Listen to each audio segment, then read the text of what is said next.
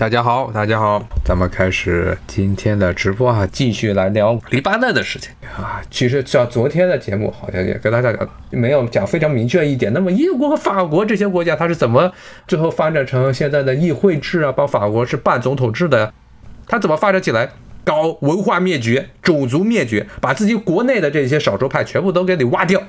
像英国把这些威尔士、康沃尔，包括了在北边苏格兰地区最不稳定的这些北方的高地、高地地区，直接把你这文化给摧毁掉。当时英国在十八世纪的时候，这高地地区最后的一次，不是真正独立运动，而是支持的这个詹姆斯党，信奉天主教的詹姆斯党，他们要在英国恢复王政，最后被英国人镇压下去之后，英国的这个威斯特敏斯特的政权，然后就把整个高地地区彻底的肢解。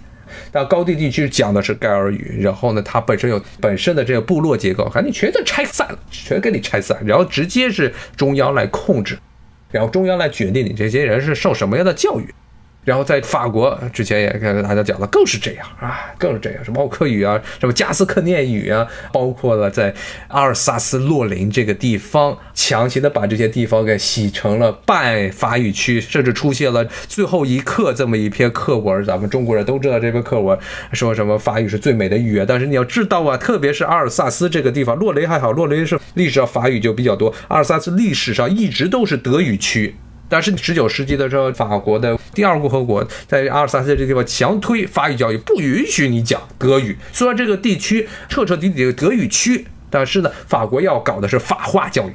不允许其他的语言在法国出现，目的就是为了通过这种语言把这些地方的文化全部都改成法国文化。为什么这么搞？就法国人其实自己很明白，这个国会之中不能有占非常特大优势的这种少数族裔或者少数宗教的党派出现，不能出现这种情况啊！一定要让法兰西文化能在整个法国这个国会之中占着绝对的优势，不占到绝对优势，最后的结果就是雅典那样，古典时代的雅典那，雅典是怎么崩的？雅典是很典型的，是这么三派政治，富人都是有钱的贵族，都是这个骑兵，嗯，然后中产阶级是重步兵，然后穷人是水军，穷人都是水手啊，其实是这严重的这么一个阶级矛盾。然后这个阶级矛盾了，又由于之后雅典建立起来了这个海洋霸权，在整个爱琴海地区建立起海洋霸权，造成了穷人的地位上升。穷人的地位上升之后呢，在整个雅典的民主议会中的势力上升起来，结。结果最后造成了雅典的这些所谓的中产阶级、有钱人和底下的这些穷人形成的这些陆军党、海军党，一直撕来撕去。最后的结果就是，这个海军在外打仗的时候呢，雅典的国民议会、国民大会趁着这些穷人不在的时候，剥夺这些海军的权利，剥夺穷人的权利，甚至把这些在外打仗的这些雅典的将领直接给解职啊，都是这么搞。然后呢，这海军一回来，打完仗回来，一下这人数又多了，又再接着去搞你的陆军。最后，伯罗奔尼撒战争，当时这个雅典和斯巴达的这场战争。打了差不多三四十年，最后以这个雅典惨败，完全的斯巴达的，不光是把雅典陆军打败了，甚至把雅典海军都给击溃了。原因就是因为他们自己政府内部一直没有这么一个主心骨。这种民主政治的最大的弱点就在于这儿。真的是什么样的国家比较适合于搞民主制呢？一个很不好听的说法就是一个国家，哎，一种思想，一个民族，一个首脑。像德国，德国纳粹它是怎么起来的？它是人们靠选票选上来的，而选票选上来之后，反而变成了非常稳定的这么一个政府体制。真的是一个国家、一个民族、一个元首啊！这种时候其实是比较适合于民主制，它实质上已经成为了这么一种文化独裁，一个主体民族对于这些少数民族的事情的一种赤裸裸的文化独裁政策，文化和政治上的独裁政策。但是呢，就只有这种地方民。主制，特别是议会制的议，现在所谓的议会民主制的这么制度，才能比较稳定的存在下去。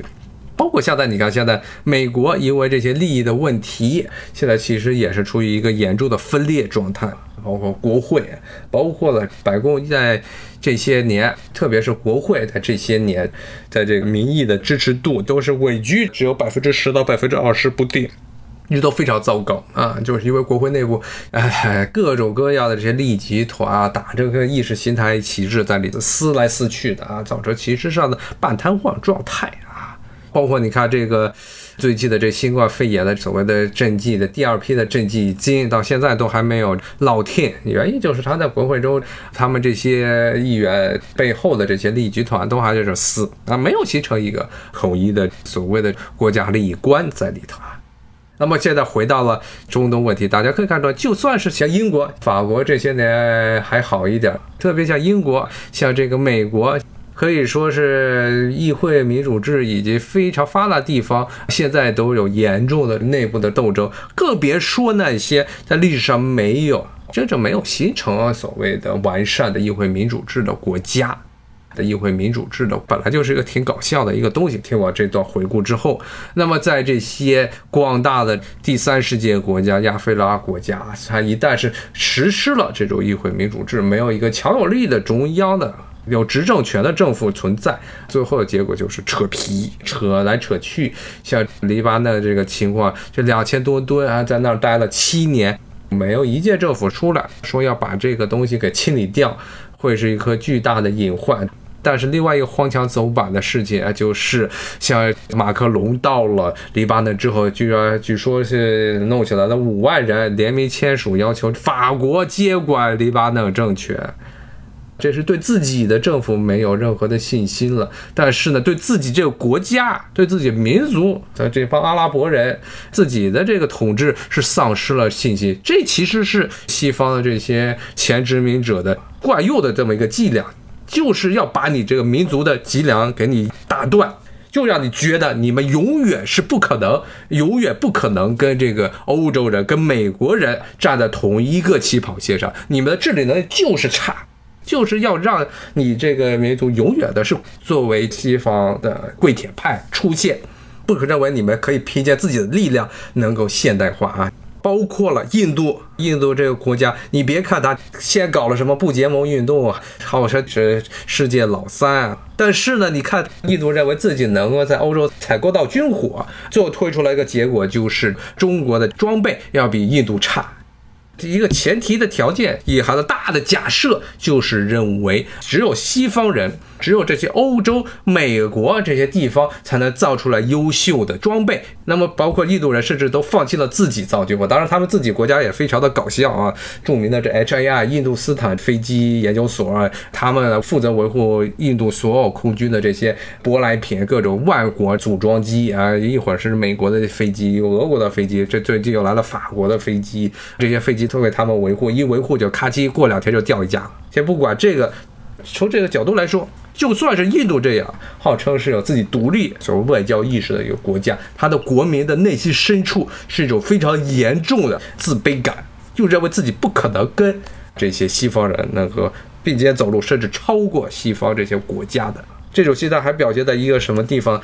当了这些殖民者最亲密的这些人，还歧视那些与殖民地的宗主进行抗争的那些民众啊，高等高等的什么人？他们认为自己是荣誉白人。认为自己是比那些独立的国家的水平要高啊，地位要高啊！这种情况你要看在非洲，其实不光是刚才说的这几个例子啊，印度啊，然后包括了中东地区，包括非洲，跟很多这些美国这边很多开出租车司机的都是非洲人，非洲的移民。他们大量的苏丹呐，什么埃塞俄比亚呀，像埃塞俄比亚当时啊，经常碰见埃塞俄比亚的司机，跟他们聊，他们还在那说呢，就是埃塞俄比亚甚至是在非洲唯一一个啊，可以说殖民历史最短的一个国家，只是被这意大利人短短的殖民了几年。但是埃塞俄比亚的这司机就说了，说你看当年这个意大利人在我们那儿统治了三四年，建了不少的路，然后我们这重新独立之后没建多少路，我们这个国家就是不行。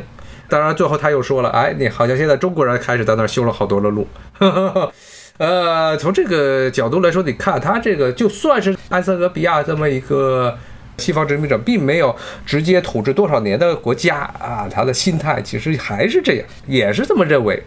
认为这些欧洲人拥有优秀的、先进的各种各样的东西，什么都比他们先进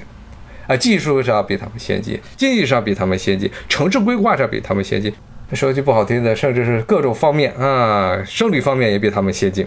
那你怎么办？这些人一旦是都接受了这种观点，你国家永远崛起不了。永远是无法崛起。没有一种认为我们是平等的人啊，人不存在的所谓的智力的差异啊，更多的是后天的教育。所谓的是智商差异，更多的是这后天的教育带来的智商上的差异啊。像这个 印度人蠢吗？他不蠢。印度人绝对不蠢啊，天天骗咱们中国这些公司，在那骗的一愣一愣的。包括呢这一段时间，这个不说这美国抖音的问题，你看这个在印度抖音关了就关了，抖音到现在都还没有反应，为什么？别看抖音在印度下载量在它关闭之前一直是第一，但是呢，抖音在印度基本上没挣到什么钱，挣的钱可能只有在中国市场上挣的百分之一都不到，它的下载量跟中国差不多。但是挣不到钱，印度人是很典型的，最喜欢贪小便宜，最不愿意让别人挣的。如果你这公司能在印度挣到钱，别人都会给你竖十个大拇指，表示你这实在是太牛了。因为印度人他本身最喜欢的就是宰外来的人，就不想让你的外面的人能挣到一分钱啊！别看下载了那么多，全部都是自己在那玩，不给你捐钱。包括了很多这些中国企业呀，最典型的是这些互联网的一些企业去印度去发展，老说印度是什么未来的一个发展的潜在的继中国之后第二个重要的大的市场。但他的这购买力实在是太烂，不仅是太烂，而这些人没有形成一种愿意一分钱一分货的这么一种想法，他想的是零分钱十分货。你一旦对印度人让利啊，最后的结果就是你永远都在对印度人让利啊，那这么一种情况，你就在这种情况下啊，这个抖音都挣不到钱。但其实是现在不是我看现在嘛，这整个抖音在全世界范围内的收入，其实还是主要还是在中国境内百分之八十九。中国终于是市场给起来了。所以的从这个角度来说，咱们还是回到刚才的刚才的这个话题啊。我看这个听友说这软银，软银其实当时外国投资主要是他赌了一笔，是赌了阿里给赌起来了。其实这个像孙正义赌这些投资，其实后来的好几笔折了。像最近是在美国又被美国人坑进去了。这孙正义购买了 Sprint，啊斯普林特，当时这么一个美国的第四大手机服务商，当时一直是赔本，现在赔得很厉害。这孙正义这个欲哭无泪呢，现在啊。还这个听友说这是很多企业去投资建厂，车企现在就是很大程度上现在就是炒一个这么一个风口啊，运动是这么一个风口，他管你是什么呢？先把钱先过来，引过来再说。但是呢，具体到最后会成一个什么样的结果啊？真的是 现在大家唯一能吹印度的，就是说印度的人口的劳动力，劳动力的成本比较低。嗯，这是他们主要吹的这么一点，说是这有大批的这些年轻人，但是这些大批年轻人并不能够直接的转化成啊这么一个购买力市场的购买水平。它有一少量的这些所谓的中产阶级，就算是他们的中产阶级，其实自己的购买能力也非常的差。那现在的情况是，确实是有大量的这些厂子在印度。他，至于后面他们能在那活多久，就等着看吧。啊，我觉得要是在，特别是今年这个新冠肺炎疫情在印度的情况也是非常糟糕。现在其实印度官方是已经数据已超过两百万，实际数字我想应该是比美国应该高了啊。这个地方应该是很对不住这个特朗普同志的。印度按照他们那套糟糕的疫情汇报的案例或病情汇报的这么一套系统，肯定是远远超过这两百万啊。所以不太清楚现在印度具体的情况，这严重打击了国家的所谓的制造业，因为制造业，特别是他们这种低端的制造业、中低端制造业，都是劳动密集型企业，你一群的工人都必须要在这个工厂中干活。最后顺便说一下啊，所谓的很多这些国家的一个通病，还是回到刚才那个话题，哎，最后一个话题就是教育问题。这国家的风貌、民众的风貌，很大程度上是这个国家的基础教育塑造起来的。小学，甚至从幼儿园开始，小学、中学，这个时候是人类世界观逐渐形成的这么一个时期。在这个关键时期，一旦教育给教育偏了，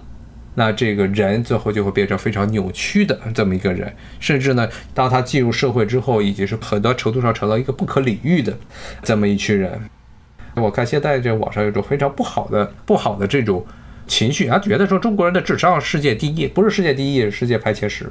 但是你要知道，这智商这个东西，很大程度上强调的。是这个逻辑思考和这个归纳的。能力。哎，这个能力呢，还就是中国这个中小学要靠这些不断的。考试考出来，可以能够通过这种办法，能够从某种程度上提高你的。智商。逻辑这演绎能力是没有问题的，归纳能力，特别是智商的。很大一部分程度，它考的。是一种归纳题，这是可以通过教育给教育出来的。所以说呢，不能通过这一点来说明中国人真正的智力水平。因为智商其实是一个，其实是具有一定的迷惑性的这么一个衡量标准，并不意味着中国人可能在这个 IQ 测试的时候，包括了你像在所谓的这个 OECD 的比萨，他们所谓基础教育、基础的这个。科学教育、数学教育和阅读教育之中啊，取得的成绩非常优秀，并不能因为这个原因就说中国人就非常聪明。真要是中国人聪明，为什么会被印度人骗的？很多企业在印度被骗的血本无归，甚至不光是在印度啊，包括在非洲很多国家，比如说尼日利亚。这基本上就是一个缩小版的印度，缩小版印度，好多中国企业跑到那儿都被这坑了，坑死了。而且尼日利亚是在全世界范围内出了名的骗子云集的地方，比印度人更擅长骗人。当然，他那儿有很多的尼日利亚人，也有很多的正经的尼日利亚商人，但他的这骗子数目实在是太庞大了。中国人在这好多地方都是挣不到钱，能挣到钱的都是非常幸运的幸运儿。你从这个角度来说，是不是中国人你会去得出一个推论，在这个实际操作中，中国人可能没有印度人聪明，没有这些非洲人聪明。但你看智商上，印度人的平均智商，平均智商差不多是八十五到九十左右，而非洲也是同一个标准，而中国是号称是在一百一啊 这个标准，说比他们高了很多。但是呢，你高很多，在具体的实际操作实操上啊，被别人骗得一愣一愣的啊，你怎么办？那你你能说这个是你比他蠢吗？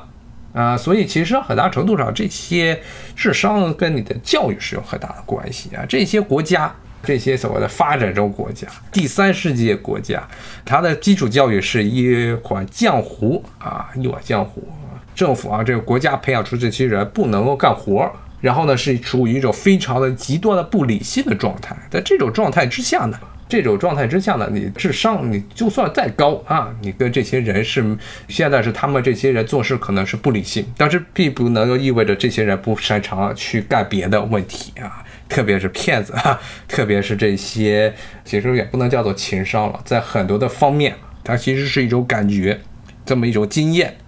其实智商从怎么说角度来说，这逻辑思考能力和这个归纳能力，很大程度上，绝大部分人，除非是真正的天才啊，可能这个看一遍中学的、高中的这些解析几何，就知道能把最难的、复杂的这些题目都给做出来。但是呢，除了这些天才之外，绝大部分的普通人，他的智商你就算是一百二、一百三，其实很大程度上也都是因为你看啃书本啃出来的。就跟这听友说的啊，在生活的这么一个大学堂上啊，他们的真正的能力还是未知的。那甚至很大程度上，有的时候没有这些一直都是在最底层啊，一直挣扎中生活的这些第三世界国家，印度啊，像这个尼日利亚这些地方要强啊。所以呢，咱中国人不能够自满，老觉得说自己聪明，最后这个大刀在你面前挥一下，我马上趴下来，这有什么用？开发出的这些东西，什么一堆的算法，天天吹来吹去，然后到外面政府稍微说了一句话，还没开始撂刀呢，自己就先死了。所以呢。所以刚才我们分析了这第三世界国家的很多的一些问题，但是呢，中国自己现在一直还是以自相世界国家的身份来自居，但是很多自己的人呢，总觉得自己的能力、自己的知识水平现在出现了一个很不好的情况，认为特别是现在出现什么大汉族主义，认为这汉族在从历史上就是非常聪明的民族，都是最牛逼的民族，什么技术都是汉族人发明的。这是胡说胡扯八道的，包括一直延伸到现在，很多年轻人是这么一种想法，都是一种非常危险的做法。所以这些人呢，其实中国，尤其是现在对外的交往，特别是现在什么“一带一路”，大量的中国企业在海外开拓啊，在海外开拓市场，很大的一个问题就是，现在国家其实最急缺的、最急缺的就是这这些国家。国情之前上回节目也是强调了，这个对这些国家国旗不光是要国家整体的国旗最上层的建筑，而且是这个国家各个民众、不同的地区、不同的民族、不同的语言、不同的习惯以及历史上的这些问题，对于这些地方有没有这个最深层次的了解，以及可以不可以通过这些了解。都给出一个最理性的、比较妥当的这么一个解决方案啊！其实，在很大程度上，这种这种事情咱们做的还是非常少。像美国，其实，在冷战开始之后啊，五十年代、六十年代的时候啊，这段时间啊，当然是也是仅限于这段时间啊，美国开始搞所谓的给他的民众搞所谓的世界、全世界的国情教育，很大的一批的。一直是活跃到现在的这些国际关系领域的这些教授，都是在那个时代诞生的。他们的接受的教育，就是美国当时非常强调啊，特别是对于这些中产阶级或者上层的人啊，强调说你要了解怎么样这些国家内部的情况，这些国家内部的有什么样的问题，这样才能够在这些国家挠住最痛的那个痛点。中国呢其实，在很大程度上，这个对外的这些交流方面，很多的这些想法，从八十年代之后，基本上就是没有任何的改变，理论上没有任何的突破。然后呢，大部分时候，你特别是看我看这个，呃，像采访一些，包括一些不光是这社科院呀，包括很多大学呀，这些采访这教授，有那么一些非常这个有独立见解的教授，但绝大部分时候，一讲到什么中东问题，就跟你开始套一堆的套路。套路化说什么这个地区啊，就是一个宗教的问题呀，说什么问题？最后呢，说中国和这个地方交流，我们还要秉持着这个和平交流。然后呢，这些地区出现的问题，最后不会这个妨碍中国和这些地方的友好的这个大环境，什么巴拉巴拉就跟你扯，这有什么用？你说这个有意义吗？都出了这种事儿了啊，有什么解决方案？不给解决方案啊，这是很头疼的一个问题。这其实跟后来，特别是整个大学，这样就是最后又跑题啊，最后说的一个。其实，在咱们大学，其实我一直觉得中国这边的大学里头，一个很大的一个问题就是官僚化。官僚化带来的一系列的问题，所谓的这些教授的职位升迁，全部是依靠着几个可以量化的标准，什么这个 S S C I 上发表的这论文数，逼迫这些教授啊，这些人，包括很多青年的科学家，必须把自己的毕生精力全发在怎么样去传这些论文身上，而不是去教学，而不是去真正的是在一些非常困难、高精尖，但是呢很难出成果，但是又非常必要的一些领域踏下心来工。做最后呢，是因为被这一套整的这么一套这考评体系搞得完全没有任何的体力了去干这些事情。先不说这科研这一块，光是从外交这个领域来看，其实也就是这样，所有的人都不愿意提出，不愿提出非常鲜明的对外的政策，对于日本政策，对于比如说欧洲应该什么样的思维？大部分时候你要看这个很多的这些。平房就九十年代、零零年代，基本上九十年代这专家说什么话啊？零零年代还说一样的话，一直说到现在，顶多就再加上一个“一带一路”，完了，他不愿意给你出一个比较全新的，从这些所谓的学者角度，他不愿意给你出一个非常具体化啊，而且是非常新的这么一个随着时间的演变而新的这个对外政策，他就是还是那一套，不就是那些冠冕堂皇的话，不断的在说来说去，说来说去。这原因是很简单，你要说的稍微说错了，到时候要追责的啊。原因就是大家都不愿意负责，就这么糊弄过去了。真正是愿意投降心了，比如说，比如说，就像今天讲的这个中东地区这些教派。他们之间的矛盾，以及怎么样能利用这些矛盾的关系，包括的保证中国的企业在当地的利益再继续发展，包括以后甚至呢，虽然说中国国策是不干涉他国内政，但是呢，一旦他国内政影响到中国的直接内政和国家安全问题，特别是直接的国家安全问题时候，这时候呢，其实很大程度上，如果你不去干涉别的国家内政，他就会来干涉你。最典型像菲律宾。要不是杜特尔特上来，要是还是像这个阿基诺三世或者同类的人心上来呢，中国和菲律宾的关系还是一样的非常糟糕。南海的情势绝对没有像现在这样。但如果菲律宾还是像阿基诺三世那样呢，那现在南海局势绝对不会像杜特尔特现在这个台场上这么样的，相对来说比较的稳定，比较的安静。嗯，但是呢，杜特尔特再过几年他又要下去了，再上来的是什么人？你能确保他是一个对华友好的人士吗？啊，这很难说。今天一下就讲的太多了，哇！最后有些这个听友的问题，以后再有机会再说吧。主要还讲了讲发展中国家很大的问题，尤其前殖民地国家都一个通病，首先是国家内部混乱，然后因为他们的本身的本质是殖民者给划出来的国家，所以又实行了议会制，所以造成内部一直处于一个政府一直处于一个非常弱势的环境，然后贪污现象严重，内斗现象、内卷化现象非常严重。所以具体到了这个黎巴嫩的例子，就这么一个明显的这么一颗不是隐形炸弹了，就是这么一个明摆着的那个大炸弹，大家都不愿意去把它拆掉。最后呢，咱们再扩展到整个这个亚非拉地区，一个普遍的现象就是啊，这些前殖民地都认为自己技不如人啊，认为自己是要做别人的这奴仆。但是呢，另外呢，另一方面，像中国，中国有了这些年的经济发展，有了很多的成绩，但是不要自满，特别是对于这些。第三世界国家、亚非拉国家对他们的了解必须要深刻啊，而且很多时候必须要了解很多国家内部的一些非常微妙的变化，